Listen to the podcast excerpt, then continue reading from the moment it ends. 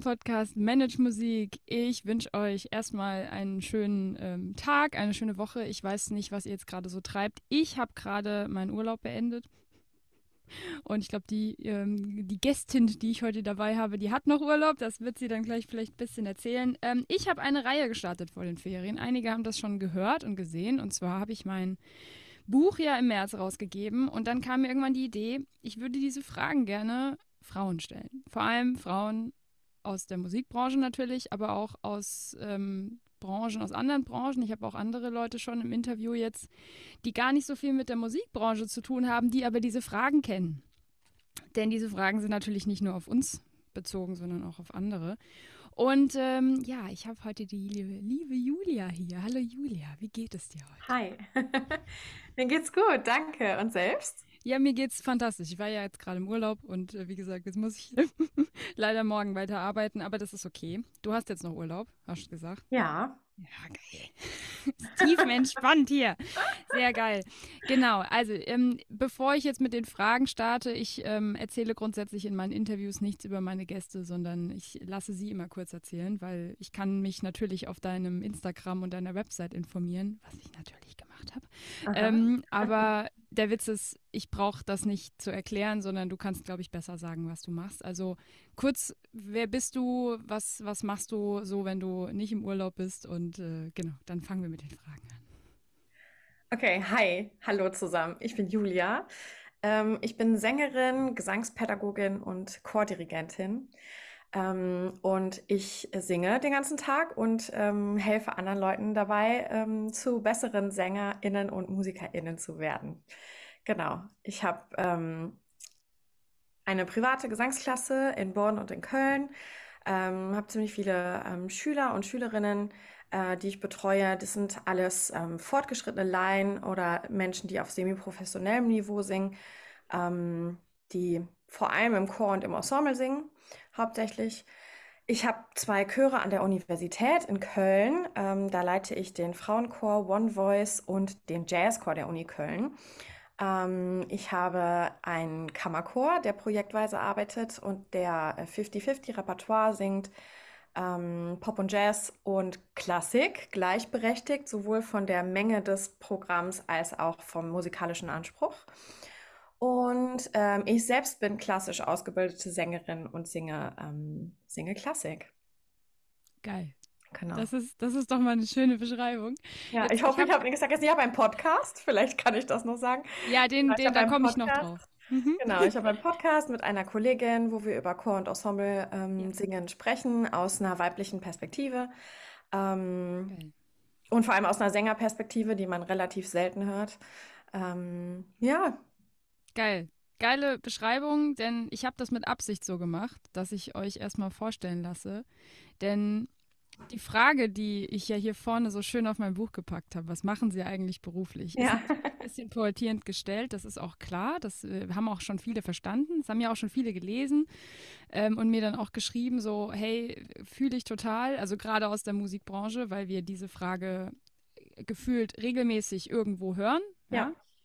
Die Frage, die ich jetzt habe, natürlich stelle ich dir diese Frage auch, aber würdest du diese Antwort, die du jetzt gerade gegeben hast, auch jemandem sagen, der gar nichts mit unserer Branche zu tun hat, oder würdest du anders antworten? Mittlerweile ja. Ja, okay.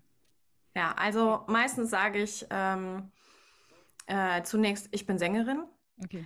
Und wenn die Leute dann weiterfragen, dann gebe ich eine ausführliche Antwort. Mhm. Ähm, aber ähm, ja, manchmal sind die da schon so überfordert und denken dann, oh, mit der will ich nicht weitersprechen. oh Gott. Aha, okay. Noch ähm, so ein exotisches Tier. genau. ähm, aber wenn die Leute dann äh, weiter fragen, irgendwie, was genau ich singe und so, dann, ähm, mhm. dann antworte ich ein bisschen ausführlicher und bin vorbereitet auf diese Frage. Ja, das kann ich nur jedem empfehlen draußen. Also gerade weil ich weiß, hier hören ja viele Studierende zu. Ähm, ich kann euch sagen, diese Frage wird kommen gerade wenn ihr so ein bisschen mehr im Berufsfeld unterwegs seid, wenn ihr dann mit Laien arbeitet, äh, die fragen sowas für gewöhnlich nicht unbedingt, weil die kommen ja zu euch, weil sie wissen, dass sie bei euch ähm, diesen Unterricht bekommen. Aber auch da gibt es, und ich meine, das sind Ausnahmen, ich weiß, aber auch das habe ich schon gehabt, dass mich dann Eltern äh, von Kindern, die bei mir im Unterricht sind, fragen, was ich denn hauptberuflich tun würde. Ah ja, okay. Weil sie halt denken, dass das, was ich da mache, irgendwie so eine Nebentätigkeit ist, was ja tatsächlich in meinem Berufsfeld sogar bei mir persönlich stimmt. Das ist ja nicht meine Haupttätigkeit, die ich mache. Ähm, das finde ich aber auch wirklich schwierig festzulegen. Genau. Das Weil ich finde, also ich erkläre, wenn Leute das wirklich gar nicht verstehen, dann versuche ich das immer ähm, zu erklären mit Kuchenstücken. ja, das ist gut. Naja, und, und das, also, dass, die, dass der große Kuchen sozusagen mein Haupterwerb ist, aber der besteht einfach aus verschiedenen Kuchenstücken, die ja. unterschiedlich groß sind. Absolut. So. Manchmal ja. ist das eine mehr und das andere weniger und dann in einer, in einer, in einer anderen Jahreszeit keine Ahnung, singe ich mehr und unterrichte weniger. Mhm. So, das ist, das wechselt sich ja auch ab. Ja, das klassische selbstständige Leben, ne? Ja, das ist halt. Das ist ähm, ja. ja, das war mir nämlich auch ganz wichtig, ähm, weswegen ich bestimmte Fragen auch in diesem Buch noch nicht thematisiert habe. Viele mhm. haben mich auch schon gefragt, so ja, wie ist es, was ist denn damit und was ist denn damit? Und dann habe ich gesagt, so ja, ich habe das Buch am Ende eigentlich gekürzt, weil ich gemerkt habe, dass ich da mindestens noch einen zweiten Band raushauen kann danach mit anderen Fragen mit anderem Schwerpunkt. Weil da ging es mir jetzt wirklich darum, dass das was ist, wo Leute, die auch gar keine Ahnung haben, das lesen können und danach auf jeden Fall schlauer sind. Und mhm. verstehen, ah, okay, es gibt nicht nur das. Wenn ich höre, da ist jemand Musiker oder Musikerin, heißt das noch lange nicht, dass diese Person in einem Chor singen muss, in einer Oper sein muss, wenn man im klassischen Kontext denkt, oder im Orchester sein muss, sondern da gibt es halt noch 800 andere Berufsfelder gefühlt, die man ähm, sich erschließen kann.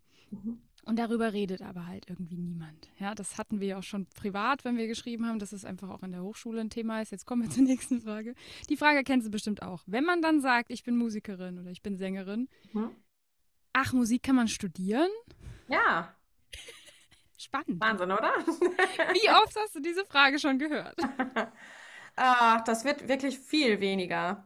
Also ja? früher habe ich das oft okay. gehört. Ich glaube, das hat was auch mit der Ausstrahlung zu tun, ähm, ja. dass ähm, das mittlerweile für mich so selbstverständlich ist, mhm. ähm, dass die Leute so eine Frage einfach nicht mehr stellen. Ja. Ähm, oder relativ selten passiert mir das.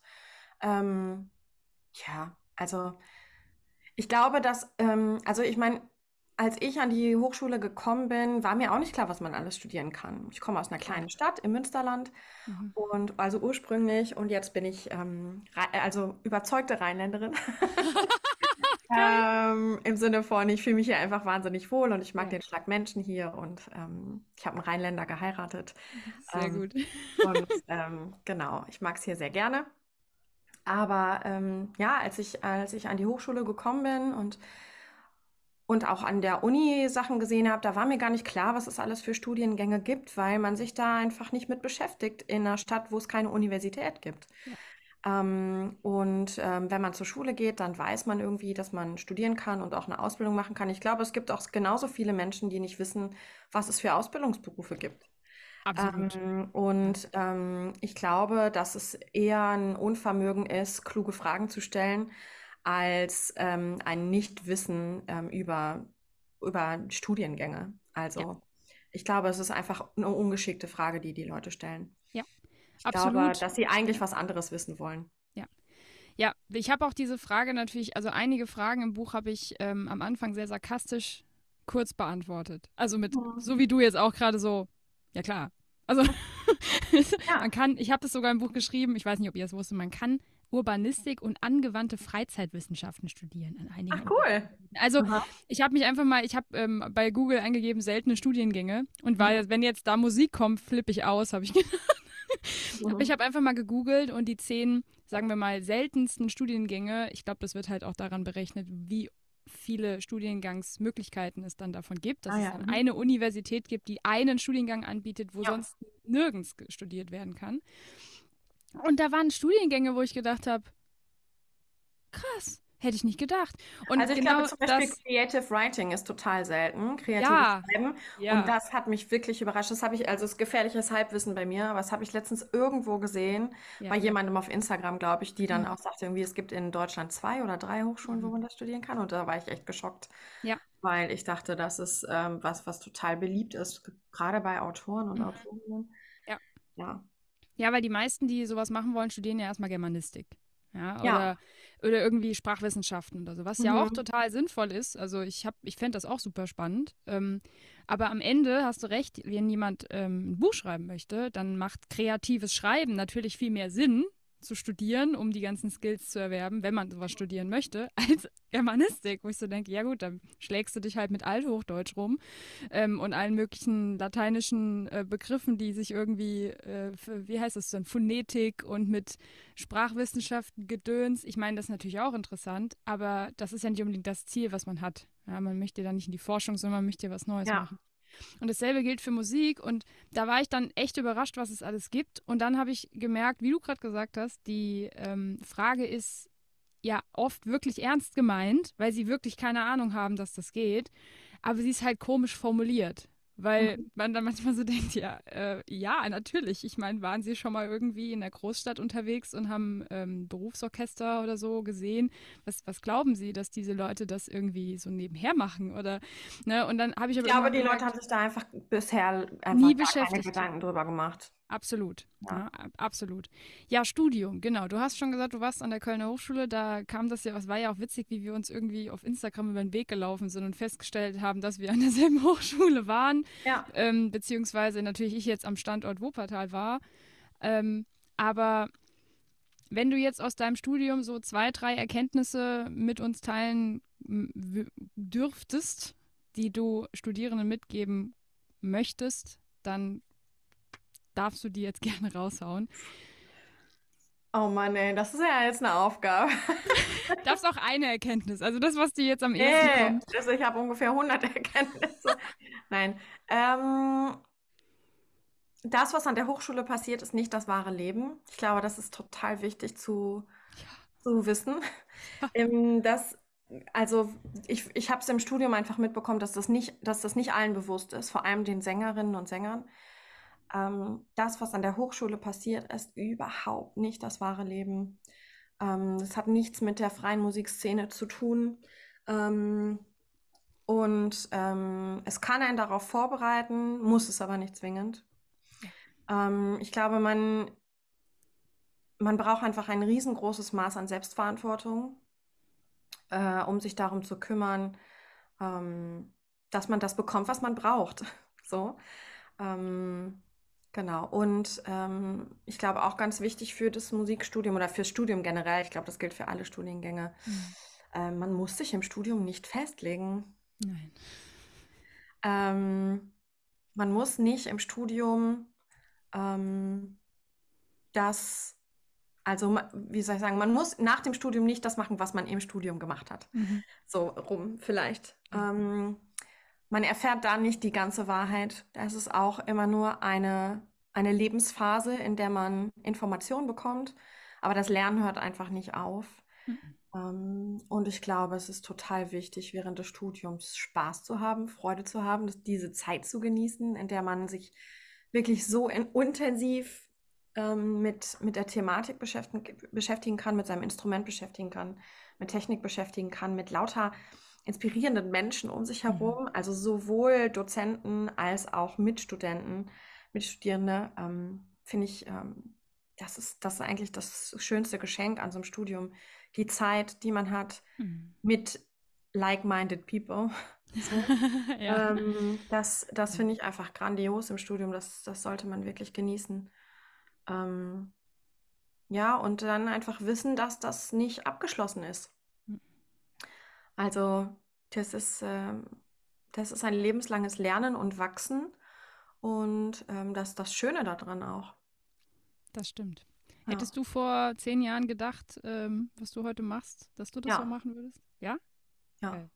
Okay. okay. Das ist, das ist, das finde ich cool. also, ähm, ich glaube nicht so ganz genau halt, ne? Ja, Aber ja, klar. Ähm, also es gab einige ähm, Leute jetzt, die mit mir studiert haben, die mir zurückgespiegelt haben, ja, aber dass du das machst, was du jetzt machst, das war doch schon von Anfang an klar. du hast ja, ja total zielstrebig darauf hingearbeitet. Ja. Mhm. Und mir war das währenddessen, glaube ich, nicht so bewusst, mhm. aber mhm. ich habe offensichtlich diesen Weg gesucht schon ja. während des Studiums und das habe ich offensichtlich nach außen auch ähm, ausgestrahlt. Ähm, ja, und ich liebe das, was ich tue. Ähm, und aber das ist eben auch ein hartes Stück Arbeit im Sinne von, das kam mir nicht zugeflogen. Mhm. Also ich habe mich da ganz aktiv drum gekümmert. Ähm, ich, ähm, ich habe meine Kontakte gepflegt, ich habe gute Arbeit abgeliefert und ich habe während des Studiums einfach ein riesengroßes Netzwerk aufgebaut, weil ich während des Studiums sehr viel draußen gesungen habe und mhm. unterrichtet mhm. habe. Und dann war es eben nicht so wie bei den meisten, dass ähm, man nach dem Studium fertig ist und dann vor dem Nichts steht und erstmal vorsingen oder vorspielen gehen muss, mhm. sondern ich habe ähm, hab während meines letzten Masterjahres 95 Konzerte gesungen.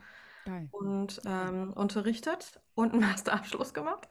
Okay. Ähm, und das empfehle ich nicht. Ich kann das nicht Nein. empfehlen. Kurze Warnung, bitte nicht nachmachen. aber, ähm, aber dass ich so ein großes Netzwerk dann hatte nach dem Studium und dass ich Lehrer und Professoren hatte, die das unterstützen, dass ich so viel singe außen, ähm, das war ein riesengroßes Geschenk für mich, weil ich danach einfach, ich stand einfach mitten im Berufsleben. Ja. ja. Ich hatte keine Phase des Übergangs. Das ist, das ist sehr spannend, weil du hast vollkommen recht. Ich sehe das auch bei ganz vielen nicht also wirklich mehr bei Leuten, dass dieses, dieses, okay, jetzt bin ich fertig. Und ich kriege diese Frage auch jetzt, die habe ich gar nicht im Buch, aber die Frage habe ich jetzt mehrfach gestellt bekommen, natürlich auch von Familie, also jetzt nicht von meinen Eltern, die wissen das, aber so weitere Familie oder Bekannte, die dann sagen so, ja, und äh, was machst du jetzt eigentlich, wenn du fertig bist? Und Ach, ich, mhm, ne, ja. und ich, ich stehe dann da immer und sage so, ja, nichts anderes wie die letzten Jahre, nur dass ich halt nicht mehr im Studium bin, weil ich habe das halt seit Jahren, mache ich das schon, was ich jetzt mache. Auch das, auch mit dem Online-Bereich, ähm, den ich aufgebaut habe, ja auch alles schon während dem Studium gemacht. Das heißt ja. für mich, das Einzige, was jetzt anders ist, ist, dass ich mehr Zeit dafür habe. Das genau. war's. Ansonsten, ja. ansonsten denke ich so, ähm, naja, eigentlich mache ich gar nichts anderes. Ich habe einfach nur die Arbeit, die ich dann abliefer, wird auch bezahlt. Das hat man halt im Studium, wenn man dann im Studium bestimmte Projekte macht, nicht, dass man merkt, okay, da draußen äh, singe ich oder spiele ich irgendwelche Mucken, bekomme da irgendwie meine paar hundert Euro, da reden wir gleich noch drüber. Und dann komme ich in die Hochschule, habe irgendwie acht Proben und ein Konzert und kriege halt zwei Credits. Und bin dann irgendwann, habe ich gemerkt, wie ich da auch so innerlich gestrauchelt habe, weil ich gedacht habe, das steht halt, wie du sagst, überhaupt nicht im Verhältnis und das ist auch nicht das wahre Berufsleben, weil wenn ich als Profi eingeladen werde, mache ich keine acht Proben. Das macht ja überhaupt keinen Sinn. Ähm, und das fand ich ganz interessant, weil die Frage kam jetzt mehrfach, auch bei Konzerten dann so, ja, und jetzt bist du ja fertig im Studium, was machst du denn jetzt eigentlich? Und ich so, ähm, Sie waren doch gerade bei meinem Konzert. Sie haben also, wollen Sie wiederkommen? Ja, ja, sehen Sie, dann. Oder, ne, dann kommt dann so, ah, Sie haben ein Buch geschrieben, krass, okay. Und ja, wollen Sie noch mehr Bücher schreiben? Ich so, ja, selbstverständlich. Mhm. Jetzt habe ich ja voll Blut geleckt und merke, wie geil das ist, ähm, wie viel Spaß mir das macht und äh, wie das so meine, meinen Kreativitätsfluss um 1000 Prozent erhöht hat, weil ich angefangen habe zu schreiben und plötzlich merkte, so, ja, kann, eigentlich kannst du auch komponieren. Wieso machst du das eigentlich nicht? Und bin dann bei mir so in Prozesse gegangen, wo ich merkte, okay, wieso erlaubst du dir das nicht? Du brauchst ja kein Kompositionsstudium, um zu komponieren. Also nee. könnte ich natürlich machen. Ich könnte mir aber auch noch irgendwelche Fortbildungen suchen. Dieses, es hört halt nicht auf, ist genau der Punkt, dass Leute einem suggerieren, ja, und jetzt bist du fertig. Was machst du jetzt? Und ich so, ich bin nie fertig. I'm sorry, aber das geht ja, das geht ja weiter. Aber ich glaube, und, diese Vorstellung ist für viele Menschen sehr beängstigend. Ja, absolut. Dass da etwas nicht, ähm, nicht äh, abgeschlossen ist. Aber die Studienzeit ist ja. halt dann abgeschlossen. Ja.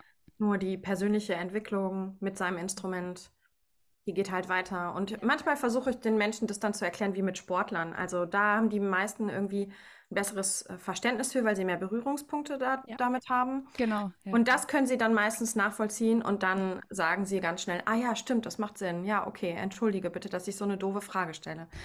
Ne? Und, und dann sage ich wirklich ähm, überhaupt kein Problem. Ne? Wenn man damit nie in Berührung äh, kommt, ist das total in Ordnung, Fragen zu haben. Ja. Aber vielleicht kriegst du ja jetzt einen Eindruck. Ne? Ja, Absolut, das mit dem Sport. Also ich habe da auch eine Podcast-Folge, ist eine der meistgehörtesten gewesen letztes Jahr, war die ähm, Wir Musiker sind Hochleistungssportler. Mhm. Ähm, und ich habe gemerkt, dass, dass auch dieser Vergleich immer funktioniert, weil das ist für alle Menschen, die Fernseh gucken, vor allem durch die ganzen Sportarten, die da eben präsentiert werden, einfach normal. Ähm, und dann verstehen sie immer, sofort. Wenn ich sage, so der Alltag einer Musikerin ist relativ ähnlich oft in dem Sinne, gerade was das Üben angeht, wie die eines Sportlers. Und ähm, wenn man das dann auch so macht, das kommen, kommen wir gleich zu. Eine Frage, die ich geschrieben habe, ähm, wo ich sehr gespannt bin, was du da jetzt gleich zu sagst, ist das Kapitel äh, 45 Minuten, äh, 45 Euro für 45 Minuten Unterricht, ist aber ein guter Stundenlohn. Mhm. Was würdest du so einer Person antworten, die diese, es ist ja eine Frage und gleichzeitig eine Aussage, die ich da äh, setze? Ähm, das kommt drauf an. Mhm. Also, das kommt drauf an. Es kommt auf die Lebensumstände an und die Qualität an Unterricht, die man bietet und die Qualität, die die Schüler haben. Ja. So. Ähm, also meine Antwort hat sich da im Laufe der Jahre auch sehr verändert. Ja, auch. Aber ähm, ja, also hm, wie kann ich das, wie kann ich das beantworten, ohne die Menschen zu überfordern, frage ich mich gerade. Ja, die ähm, Frage habe ich mir im Buch auch ja. gestellt. Also ich glaube, total wichtig zu, also ich glaube, es wäre sehr wichtig, darüber zu sprechen im Studium. Das ist nur meine persönliche Meinung. Mhm. Ähm, wie viel möchte ich eigentlich verdienen? Ja. Und zwar nicht pro Stunde, sondern im Monat. Ja. Wie viel möchte ich eigentlich haben? Dann zu überlegen, wie viele Konzerte kann ich eigentlich spielen und will ich spielen, ohne mhm. mich zu überfordern und so, dass ich das Gefühl habe, ich habe wirklich Platz, das vorzubereiten? Mhm. Und wie viele Schüler möchte ich betreuen? Wie viele Menschen möchte ich jede Woche sehen, ohne dass ich am Rad drehe? Weil mhm. den Platz zu halten für Schüler und Schülerinnen ist anstrengend. Ja. Das ist eine wunderschöne Arbeit, ja. aber ähm, da gibt es ein Limit mhm. einfach. Ähm, und dann zu gucken, okay, wie viel muss ich dann, um diesen, um diesen, um diesen Nettolohn sozusagen am Ende des Monats rauszubekommen, ähm, wie viel muss ich dann nehmen für ein Konzert und für eine Unterrichtsstunde? Und dann kommt man da relativ schnell drauf. Ja. Und das ist bei jedem unterschiedlich. Absolut. Danke, dass du es gesagt hast. Ich werde dazu auch noch eine Folge machen. Die kommt natürlich, weil ähm, ich äh, gemerkt habe, dass es einfach Thema, deswegen habe ich auch meine Masterclass dazu gegeben, Pricing. Es ist einfach, am Ende ist es nicht schwer. Ähm, das Schwere ist, finde ich persönlich, das dann zu kommunizieren. Also zu sich selber Aha. zu finden, also das meine ich mit ist nicht schwer. Also ich versuche das dann so auch aufzubauen, auch in der Podcast-Folge. Die Leute, die das jetzt hier hören, werden äh, diese Folge ja dann wahrscheinlich auch hören. Mhm. Ähm, es geht mir nicht darum zu sagen, es ist äh, leicht, viel Geld in der Musikbranche zu verdienen. Das ist äh, definitiv nicht. Dafür haben wir Strukturen und Systeme, die das Ganze ähm, ja auch machtdimensioniert halten. Und es ist einfach sehr schwierig, dann da zu sagen, ich will das und das haben an Geld zu der Person X, sondern was ich meine, was leicht ist, ist sich selber eine Kostenaufstellung zu machen, zu gucken, was brauche ich im Monat, was möchte ich im Monat haben, ähm, möchte ich ein bisschen mehr als das, was ich aktuell verdiene, wenn man schon verdient, oder will ich, wenn ich noch gar nicht viel verdiene, mir mal die Frage stellen, was kostet mich das eigentlich so, dieses Leben, diese Lebensunterhaltungskosten? Und ähm, was kosten Investitionen gegebenenfalls? Bei uns Instrumentalisten immer wieder ein Thema ist Instrumentenanschaffung. Ja, also ich habe jetzt drei Instrumente hier stehen, eine Piccolo, eine Flöte und eine Bassflöte insgesamt im Wert von 24.000 Euro das ist halt meine Hausnummer und das ist noch äh, Peanuts, weil ich kenne Leute, die haben einfach eine CEF, also eine normale Konzertflöte für 24.000 Euro. Da haben die noch kein anderes Instrument. Ich brauche diese Instrumente aber ja, um wieder Geld zu verdienen. Das heißt, dieses ganze Thema Investition und ähm, dann damit wieder Geld zu verdienen, wieder eine Möglichkeit zu haben, ah, ich habe noch ein anderes Instrument, mit dem ich wieder irgendwo spielen kann oder wo ich irgendwelche Projekte machen kann. Und dieses Denken, sich anzueignen, das ist nicht schwer, das kriegt man hin. Das Schwere ist dann zu sagen, ähm, ich nehme den Preis, zum Beispiel pro Unterrichtsstunde oder pro Konzert, und die gegenüberliegende Person guckt dann an wie ein Auto, weil die haben halt mit der Hälfte gerechnet. Und man steht dann da und muss erstmal lernen, dann sich nicht runterhandeln zu lassen, einfach nur, weil die Person sagt, kann ich nicht bezahlen. Weil da sage ich immer dieses Hosenbeispiel, gehst in, gehst in den Laden, willst eine Hose kaufen, bei welchem Laden auch immer, die Hose kostet 90 Euro, gehst zur Kasse und dann sagt die, die kostet 90 Euro, ja, kann ich nicht bezahlen. Dann passiert was? Die Hose bleibt im Laden. Fertig. Und diesen Denkweise sich anzueignen, heißt nicht, dass ich halt mich überhaupt nicht mehr irgendwie handeln lasse an bestimmten Stellen. Es kommt ja auch immer wieder auf die Situation an. Aber man muss erstmal dieses Statement haben und diese Standhaftigkeit zu sagen, nee, das ist jetzt mein Preis, den habe ich mir gut überlegt. Ja, nicht einfach irgendeinen Preis sagen, weil die Kollegin nimmt es auch. Das, das, das ist der größte Fehler, den ich immer wieder höre. Ja, meine Kollegin nimmt es doch auch. Dann sage ich, ja, warum nimmt die das? Keine Ahnung. Ja, dann redet mal darüber. Also, Ne, weil einen Preis zu nehmen, weil der andere nimmt den auch, das ist kein, das ist kein Grund. Einen Preis zu setzen und zu sagen, ich habe mir das überlegt, weil XY, weil Kosten, weil dies und das und Investition, das ist eine völlig andere, völlig andere Möglichkeit zu erklären. Und da hast du vollkommen recht. Das dürfte im Studium gerne mal so eine, eine Vorlesung geben, wo man sich zumindest einmal damit beschäftigt, das einfach mal so zu droppen. Weil machen Ja, überhaupt mal über Zahlen zu sprechen, ne? Über Und Zahlen zu sprechen. mal zu überlegen, was verdienen eigentlich, ähm, also nicht die Kollegen, ne? Das finde ich Ja. auch äh, ganz gefährlich, sich mit Kollegen Ja. zu vergleichen. Ja. Das ist ähm, relativ, also überhaupt nicht aussagekräftig eigentlich. Ähm, was ist der marktübliche Preis für Unterricht und so, finde ich ganz schwierig.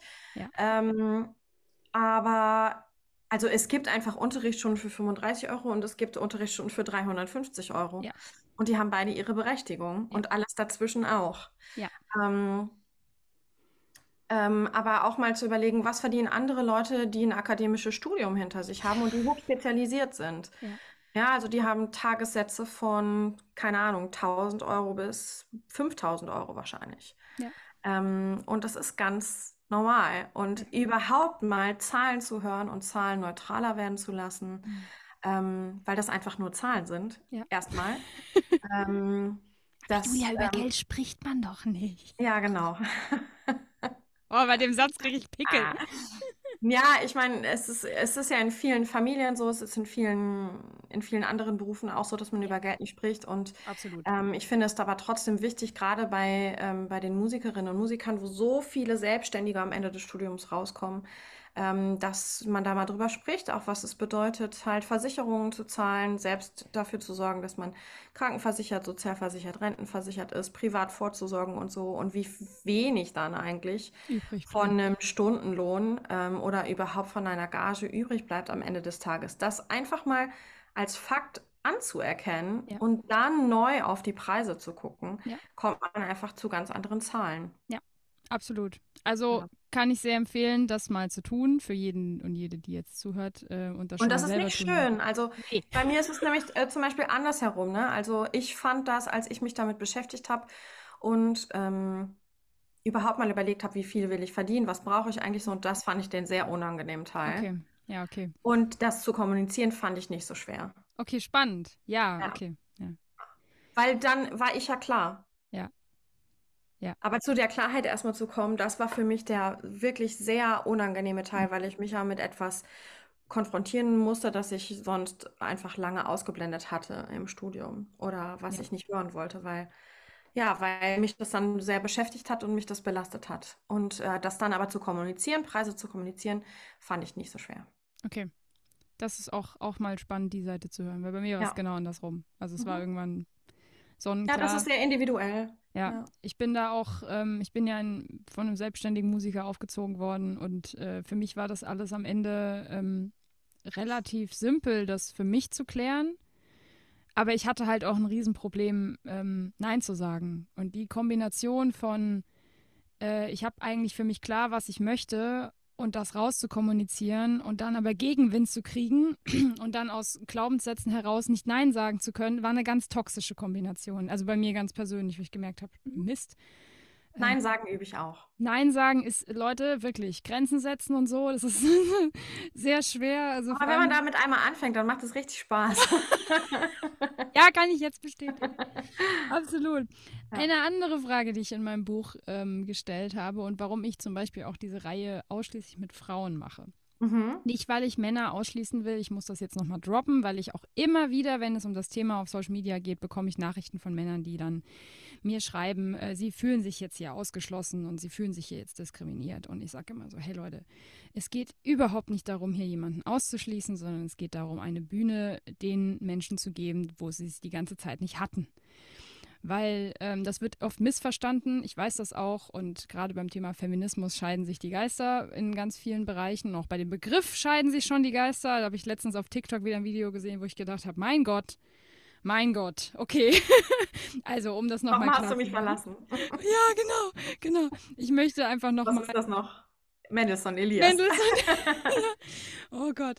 Ähm, Nochmal droppen. Also ich mache diese Reihe mit Frauen, weil ich Frauen diese Bühne geben möchte und für andere junge Frauen diese Vorbilder zeigen möchte. Das ist mhm. meine Intention dahinter. Nicht, weil ich sage, ich möchte keine Männer hier haben. Ich habe ja auch schon genug Männer interviewt, also bitte nicht sagen, das ja macht jetzt hier nur noch mit Frauen. Ähm, mir war das ganz wichtig zu sagen. Also, ich habe eine Frage, die war auch der Headliner, warum ich überhaupt dieses Buch geschrieben habe.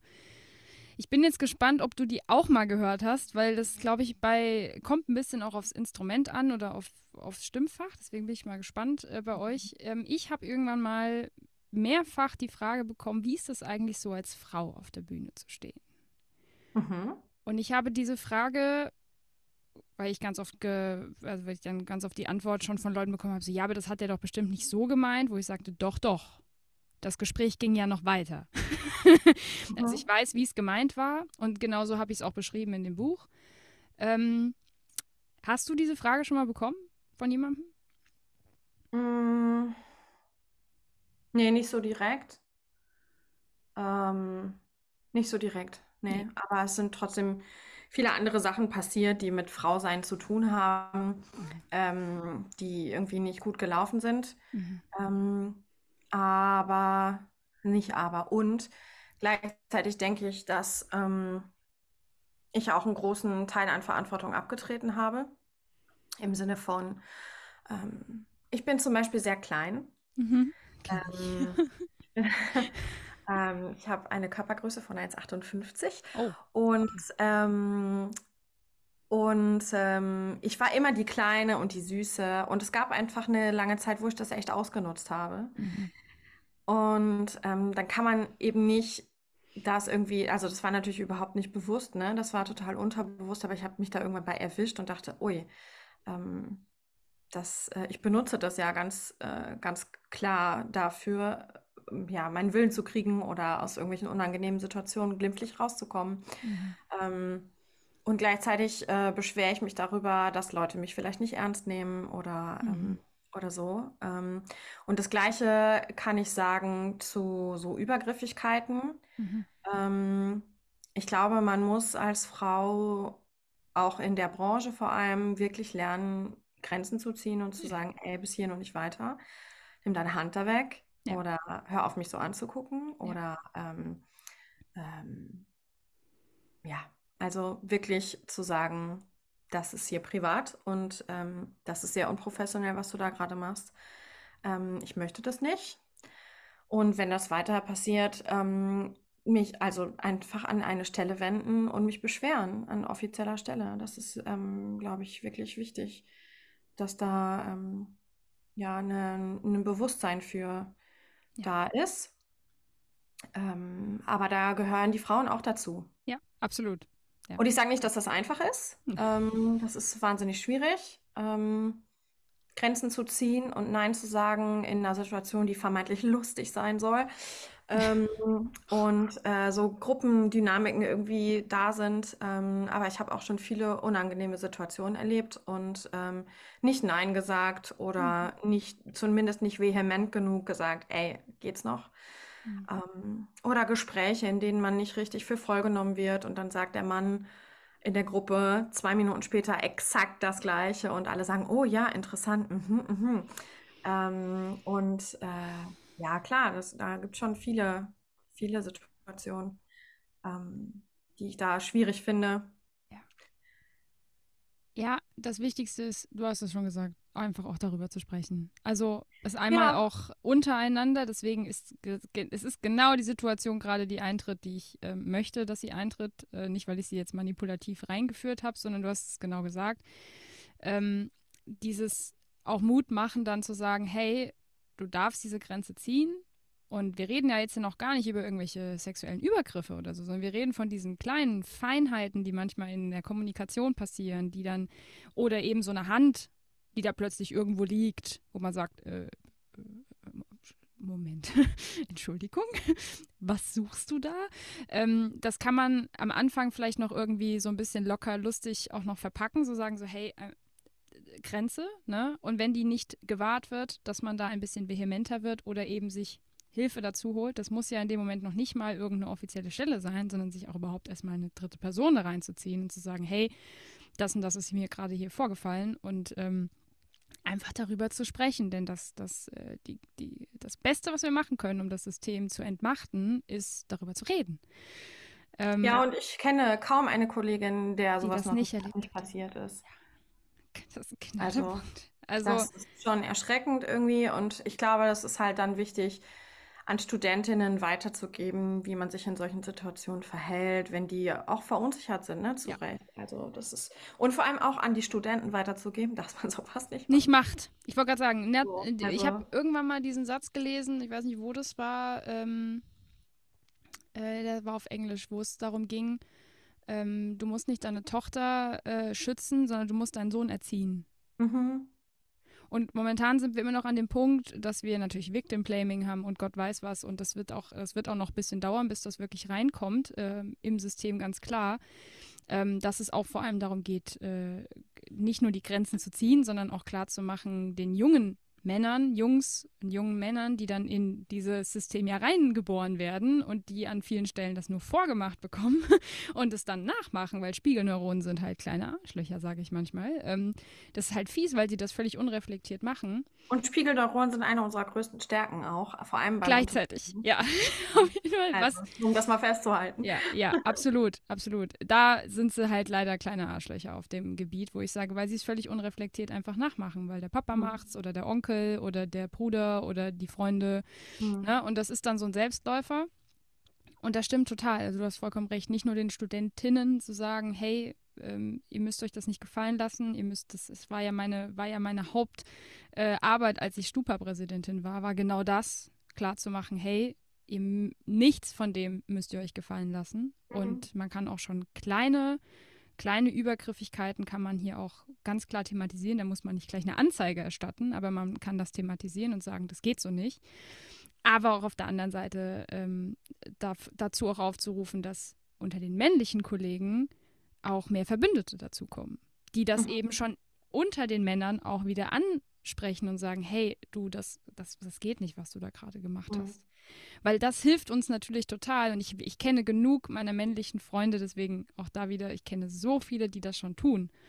Die das auch in Gesprächen dann ansprechen, ohne dass ich dabei bin. Die sowas gesagt haben wie so, hey Saskia, ich habe das mitbekommen, was da passiert ist. Ich habe mal mit dem gesprochen und gesagt, dass ich das nicht in Ordnung finde. Nicht nur, weil du meine Freundin bist, sondern weil das nicht geht, sich so Frauen gegenüber zu verhalten. Wo ich denke, Jesus. genau. Ja, aber also, also ich muss auch dazu sagen, dass mir das wirklich lange nicht passiert ist, ne? Ja. Wirklich lange schon nicht mehr. Ja. Und ähm, ich glaube, dass sich wirklich viel zum Positiven verändert. Ähm, und es ist immer noch ein Thema, was ähm, angesprochen werden muss, aber ich glaube, das ist nicht mehr so ähm, krass wie vor nee. Zehn Jahren oder so. Ähm, und um nochmal auf deine Frage zurückzukommen, äh, wie das ist, als Frau auf der Bühne zu stehen. Ne? Ich habe gedacht, ähm, ich habe gedacht, als ich die Stelle als Dirigentin bekommen mhm. habe an der, an der Uni in Köln, dass ich darauf angesprochen werden würde, mhm. ähm, weil ähm, erstmal Dirigentinnen grundsätzlich relativ mhm. selten sind und es gibt einfach sehr, sehr wenige Frauen, die so eine Stelle haben in Deutschland. Ja. Ähm, und es ist überhaupt kein Thema. Geil. ähm, also okay. zumindest nicht äh, so, dass es mir angetragen wird. Okay. Ähm, ich habe das ehrlich gesagt erwartet am Anfang und es ja. ist überhaupt nicht passiert und es ist total schön. Das ist, das ist wirklich schön zu hören.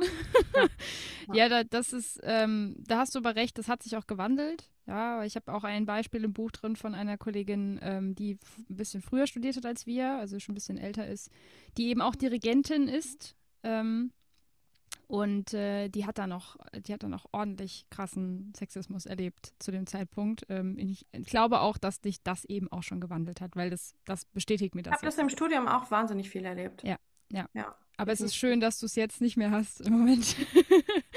ja, zumindest sehr viel weniger, ja. Ja, das ist. Und ich kann anders damit umgehen. Ja, das ist, das ist auch so ein Grund, ja? man, wenn man sich damit beschäftigt und ähm, auch für sich auch wieder das Thema Grenzen setzen. Ne? Ist einfach mhm. klar zu machen, ja. ähm, wie kann ich das gut formulieren? Ähm, ich muss nicht auch gleich ausfallend werden. Ich kann das auch alles noch ähm, höflich mit einem Lächeln. Ja, und das hat mich aber auch viel Zeit gekostet, das heute so zu können, dass ich sage, hey, nein. Ja, dafür muss ich jetzt nicht den Holzhammer auspacken und oben draufhauen. Ja, spannend. Ähm, eine andere Frage, die mir jetzt noch auf dem Herzen liegt, die ich dir gerne stellen würde, wo ich auch gespannt bin, was du dazu sagst. Äh, ich bekomme die auch sehr häufig, immer noch. Sind Sie eigentlich noch nervös, wenn Sie auf die Bühne gehen?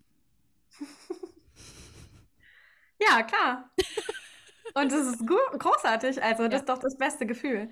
Ja. Ähm, ich, ähm, ah, das ist eine super Frage. Ja, ich weiß. Ähm, das ist wirklich schön. Klar, also ich bin immer nervös, wenn ich auf die Bühne gehe, immer. Und es gab eine sehr lange Zeit, wo mir das einen totalen Strich durch die Rechnung gemacht hat. Mhm. Äh, während des Studiums war das, ähm, wo ich, ähm, ja, also ich konnte meine Stimme gar nicht, gar nicht in den Bahnen behalten.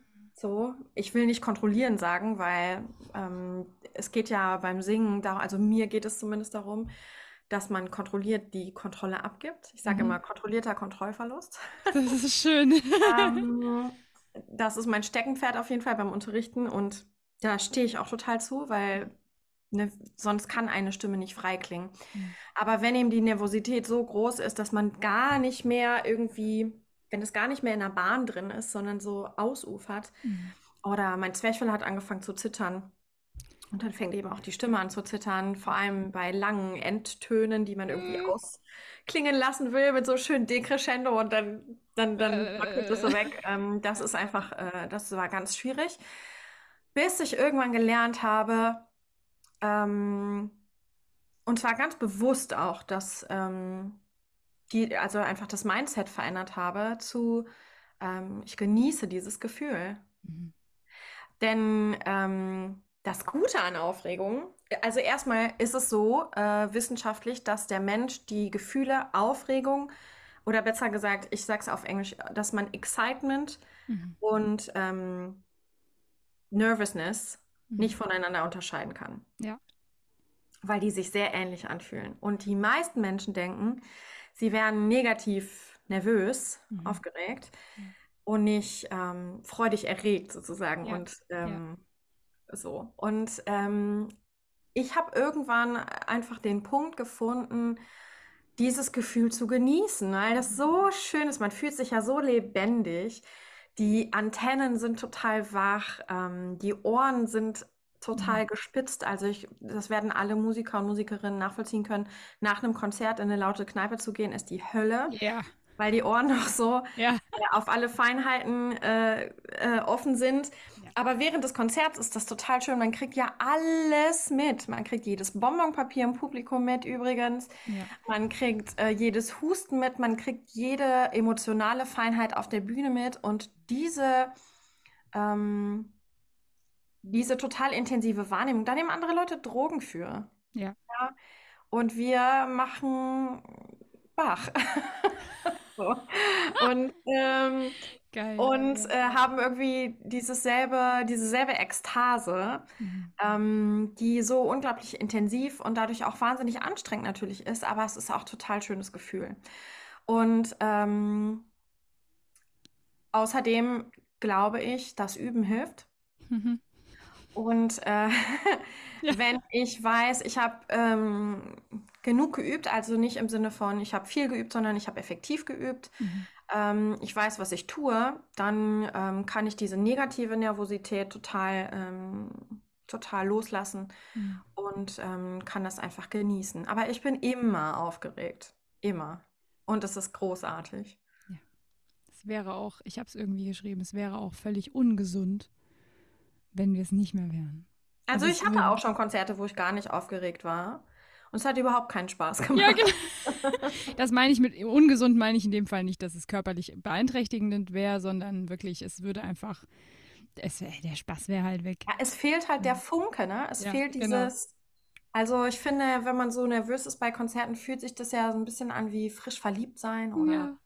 Ja, keine Ahnung, ein Sekt zu viel getrunken oder ein Espresso zu viel getrunken oder, oder so. Und ähm, wenn das nicht da ist, dann irgendwie fehlt auch die Energie in der Musik manchmal. Ja.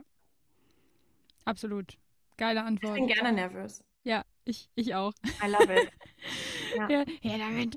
ja das stimmt. Ähm, ich habe es ähm, im Buch auch beschrieben, weil es einfach Menschen gibt, die ähm, ohne Beta-Blocker nicht mehr hochgehen können. Oder Menschen gibt, die ohne ihren kurzen vorher nicht mehr hochgehen können. Ich möchte das jetzt auch hier äh, gar nicht bewerten in dem Fall. Ich meine das gar nicht wertend, sondern das ist Fakt. Also ich kenne, ich würde niemals über diese Menschen namentlich sprechen, um Gottes Willen. Ähm, Gottes Willen. Aber ich habe mit genug Musiker und Musikerinnen, vor allem Älteren, die viel älter sind als wir zwei jetzt hier, die darüber so reden und sagen, ey, boah, also ohne, ohne Bachblüten geht nicht mehr. Und ich meine, mhm. das ist dann noch was Pflanzliches, wo ich so sage, okay, gut, äh, wenn das für dich, wenn das für dich die Lösung ist, dann bitte mach. ähm, um, ähm, und das muss auch jeder für sich, und deswegen habe ich das, ist mir das auch so wichtig zu thematisieren. Einmal natürlich habe ich über Nervosität geschrieben, weil das ist einfach normal und das ist auch okay und das darf sich so anfühlen und das, ähm, dieses Kribbeln, das ist ja eigentlich, wie du sagst, eigentlich ist es ja was Geiles. Also man darf ja. das dann auch genießen und auf einmal verändert sich komplett die, die Art, wie man da steht, ohne dass wir irgendwie über Bühnentraining sprechen, sondern einfach nur, weil man den, den, ähm, den Schalter oben umlegt und sagt, ist eigentlich was Geiles. Aber trotzdem gibt es diese Problematik und ähm, ich habe halt auch schon Menschen erlebt, deswegen habe ich die Frage reingenommen, die diese Frage gestellt bekommen und die sich halt vorher übergeben haben vom Konzert. Und mhm. die bei dieser Frage dann so ein Mini-Flashback kriegen, mhm. weil sie ja natürlich nicht darüber so reden möchten und mhm. auch gar nicht können, so wie mhm. wir, sondern die wirklich da stehen und ähm, kurz gelähmt sind, weil sie sagen, was, was soll ich auf, auf diese Antwort, äh, ne? äh, auf diese Frage jetzt antworten? ja, denke, und das ist dann auch wieder etwas, was eigentlich ins Studium gehört, ne? Also ähm, was gibt es für Strategien, um das ähm, Nervensystem zu regulieren? Ja. Nebst ähm, Beta-Blockern und Alkohol. Und es gibt Musikermedizin, natürlich vor allem in Köln bei Herrn Abelgard. Ja. Das ist großartig, aber ähm, mit viel zu wenig Platz. Ja im Studienverlaufsplan. Ja. ja. also ich finde das zu kurz und ja. zu wenig und ich glaube, es könnte mehr Kurse ähm, für den Berufsalltag eben geben. Ja. Also da kommen wir auch wieder zu den ganzen Geldgeschichten und ähm, wie geht eigentlich Marketing und ähm, äh, warum muss ich das eigentlich machen und ähm, was bin ich eigentlich für eine Musikerpersönlichkeit? Also auch mal darüber zu sprechen, ne? was will ich für eine Musikerpersönlichkeit sein? Ja. Passiert wirklich in den wenigsten Fällen. Und es gibt ja tausend Möglichkeiten und nicht nur eine, so wie einem das meistens so suggeriert wird. Ähm, wie kann mein Arbeitsalltag aussehen? Ich kann den selbst gestalten. Wie, welche Möglichkeiten gibt es eigentlich? Ähm, und was mache ich, wenn ich nervös bin und mir das einen Strich durch die Rechnung macht und ich nicht mehr spielen oder singen kann? Mhm. Ähm, welche, welche Strategien gibt es, welche Methoden gibt es, damit ich mich selbst beruhigen kann ähm, vor einem Konzert? Und das ist manchmal, wenn man gute Lehrer hat, äh, Thema im Hauptfachunterricht. Ja, ja. Ähm, aber das hat natürlich nicht den Stellenwert, den es eigentlich haben könnte. Und ich glaube, da braucht der eine mehr und der andere weniger ähm, Unterstützung bei. Aber ich meine, an der Hochschule in Köln beispielsweise gibt es ja super viele ähm, Alexandertechnik, mhm. Yoga ja. und so. Diese Kurse sind immer ausgebucht. Ja. Da gibt es einen Kurs für, ich weiß nicht, wie viele Studenten es gibt in Köln an der Hochschule. Du weißt das vielleicht? Ich habe gerade, also wir haben 1600, knapp 1600 Studierende an allen drei Standorten. Genau. Und ich habe gerade meine Bachelorarbeit hier abgegeben über das Thema präventive, ähm, also Yoga als Prävention ja. für mentale Gesundheit. Also das war ja. mein Thema und ähm, da natürlich, bevor jetzt die Leute fragen, oh, machst du eine Folge? Natürlich mache ich darüber eine Folge. Machst du bitte eine Folge mit Katharina? Ähm, habe ich überlegt, ja. Ja, ich ja. habe Katharina gestern noch gesehen. Ah, du hast sie noch gesehen, oh wie schön. Ja. Ähm, ja. weil sie hat in Bonn, glaube ich, gespielt, habe ich gesehen. Genau. Genau. Also ich wollte erstmal eine eigene machen über meine Bachelorarbeit natürlich auch ja. und über das Thema, aber ich habe Katharina natürlich schon äh, auf dem Schirm, weil ich habe sie mehrfach zitiert in meiner Bachelorarbeit. Das ja. war zu piepen. Auf einmal sehe ich sie auf Instagram und denke so, oh mein Gott, ich muss ihr schreiben. Und dann hat sie letztens bei mir irgendwie zwei Posts kommentiert und ich war so, Alter, ich habe sie gerade irgendwie noch eben in meiner Bachelorarbeit zitiert aus ihrem Buch Yoga für Musiker und, und dann schreibt sie mir und ich war so, nee, auf jeden Fall mache ich das, weil mh, hm, Ja, die Kurse an der Hochschule sind einfach immer ausgebucht. Ne? Ja. Es gibt also 20 Plätze für 1500 Ja. Studenten. Ja, und es gibt genau einen Kurs. Also der Es gibt Stefan, halt genau einen Stefan Kurs. macht Genau. einen Kurs und ich habe Genau. auch Stefan Ruf, den, das ist derjenige, der, äh, nicht Stefan Ruf, ähm, anders, äh, ich verwechsel immer die zwei. Stefan Ruf macht auch Kurse, aber nicht in Köln. Ähm, der Kölner ist, jetzt fällt mir der Name natürlich nicht ein. Ich blende es einfach mal unten ein, damit ihr jetzt wisst, wen ich meine, weil der hat eben auch eine Internetseite und da kann man sich ja auch schon mal informieren. Und meine Frage, die ich mir halt am Ende gestellt habe, war, wie kann man an Hochschulen generell dann zum Beispiel nur beim Thema Yoga ähm, die Möglichkeit erhöhen, dass sich mehr damit beschäftigen, ohne dass du jetzt 18 Kurse anbieten musst. Musst du nämlich gar nicht, weil die Online-Möglichkeiten sind heute so krass gut, dass wenn man zum Beispiel einen Zugang zu einem Online-Studio hat, was genug da ist, es ist so viel vorhanden an, an schon Yoga, an Yoga-Studios, die ihre Sachen online streamen. Und wenn jetzt so eine Musikhochschule hingeht oder überhaupt eine Hochschule und sagt, wir machen da eine Kooperation, wir zahlen den eine Summe X und unsere Studierenden können über den VPN-Zugang wie zur Berliner Philharmonie, zur Digital Concert Hall, äh, kostenlos diese Yogastunden buchen. Ich denke, nur Yoga. Ich rede nicht von allen anderen Sachen, die noch möglich wären durch das, was wir heute digital machen können. Und da ist genau das Problem. Es gibt auch Hochschulen, die bieten sechs Yogakurse an. Ich habe es ja dann, ja dann recherchiert und geguckt, wie viel, wie viel wird das gemacht. Und äh, für den einen ist es dann auch nichts und der sagt dann, für mich ist es Feldenkreis oder progressive Muskelentspannung oder Alexander-Technik oder Dyspokinesis oder Pilates, ist ja auch egal. Macht, was, was, was euch gut tut, aber macht's halt. Ja, so. Und ähm, da hast du vollkommen recht. Ne? Es ist da, das Angebot ist irgendwie da, es wird zur Verfügung gestellt, aber halt in einem Ausmaß, wo ich mir denke, also wenn ich jetzt hätte in Köln Yoga machen wollen, ähm, als Wuppertaler Studierende, würden sie komplett knicken. Ja, Kannst du als- auch als Kölner quasi komplett knicken. 20 Plätze, ich meine, hallo. Also klar sind die Ja, das war jetzt geraten, ne? Ich weiß nicht, wie viele Plätze Ja, es im Endeffekt gibt, ich- aber ich habe halt gedacht, bei den Räumlichkeiten in Köln wird 20, wahrscheinlich 30, ja. woanders viel Platz sein, genau. Ja. Und da muss man eben dann auch wieder drüber sprechen, wie viel möchte ich eigentlich arbeiten? Ja. Ohne dass ich, äh, oder wie viel Wahnsinnig kann ich arbeiten, ohne dass ich krank werde? Ohne dass ich Haltungsschäden kriege, ähm, ohne dass ich äh, zu angespannt bin, ohne dass ich zu oft in dieser Stresssituation ist, weil Aufregung ist Stress, da müssen wir uns nichts vormachen ähm, für den Körper. Wie kann ich nach einem Konzert runterkommen, Ja. ähm, wenn ich irgendwo alleine im Hotelzimmer hocke Mhm. und keiner da ist? Ähm, ja, also Ja. da gibt es auf jeden Fall viel, worüber man sprechen könnte. Ja, und ich glaube, das wird jetzt auch, äh, ich glaube, mit unserer Generation kommt da ein bisschen, kommt ein bisschen Ja, I Wind hope Spiel. so. Weil es, wir sind Gott sei Dank ja nicht die Einzigen, die so denken und die auch jetzt, äh, ich sage mal, in den nächsten zehn Jahren vielleicht die eine oder andere Stelle auch an Hochschulen bekommen, weil genau das ist ja der Witz. Du kannst es nur ändern, wenn du im System drin bist. Äh, von außen kriegst du das nicht hin. Ähm, du kannst, was wir jetzt machen, ist natürlich Angebote geben außerhalb der Hochschule, aber es wäre natürlich schön, wenn diese Angebote schon in der Hochschule da sind und wenn du jemanden auf so einer Stelle sitzen hast, ähm, der oder die darüber entscheiden kann, wie das jetzt zusammengesetzt wird, ist natürlich viel mehr möglich. Ja, viel, Ja, dann viel könnten wir jetzt natürlich das nächste Fass aufmachen, ne? Dann müssten die Stellen halt, da müsste es mehr feste Stellen geben korrekt. und vor allem Stellen, die besser bezahlt sind. Amen. Ich kann es nur noch mal sagen, wer es noch nicht gelesen hat, möge sich es bitte bestellen. Wer sich jetzt über all diese Themen auch gerne äh, mehr informieren möchte, weil ich habe die ganzen Zahlen hier drin, auch da noch mal kurz gesagt, die ganzen Fakten, die ganzen was verdienen Musiker und Musikerinnen eigentlich laut KSK?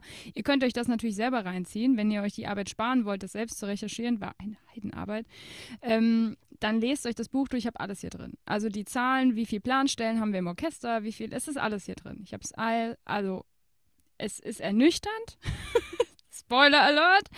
Aber wenn man sich damit beschäftigt hat, dann kann man auch wirklich davon ausgehen, okay, die Leute können dann auch was verändern. Weil wenn man erstmal merkt, was ist der Status quo und wo würden wir gern hin, ja, dann kann man, man muss dazu erstmal ein bisschen Wissen haben. Und das Wissen wird ähm, jetzt nicht unbedingt gestreut, was ich hier drin habe. Der Witz ist, es ist alles verfügbar. Man kann sich die Zahlen alle angucken. Und ähm, ich habe es, glaube ich, auch irgendwann mal auf meinem Instagram-Kanal ja schon geteilt. Äh, nein, von 15.000 Jahreseinkommen kann man nicht leben. Und das war noch vor der Inflation, Leute. Also, ähm, wenn ihr die Zahlen seht, die aktuell in der KSK an Jahreseinkommen drin sind, dann wird einem wirklich schlecht. Und das Einzige, was ich dazu sagen kann, ist, es darf nicht so bleiben.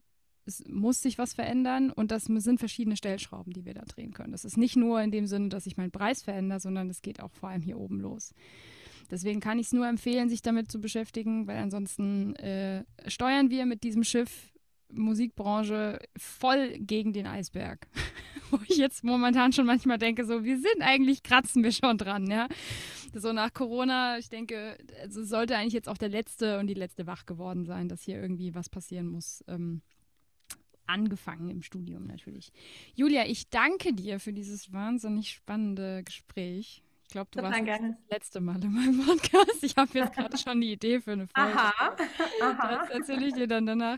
Ähm, nee, super, super spannend. Ich danke dir vielmals äh, für alle, die jetzt äh, gerade immer noch da sind. Danke, dass ihr so lange zugehört habt. Und äh, ich werde natürlich alles über Julia verlinken, alles, wie man sie finden kann, wenn jetzt vielleicht hier auch, ich weiß, hier hören viele Sängerinnen zu und Sänger die vielleicht sagen, hier, ich würde gerne ein bisschen mehr über die Arbeit von, von ihr lesen, wissen. Sie ist auch sehr aktiv auf Instagram und Co. unterwegs, also könnt ihr euch dann natürlich auch mal.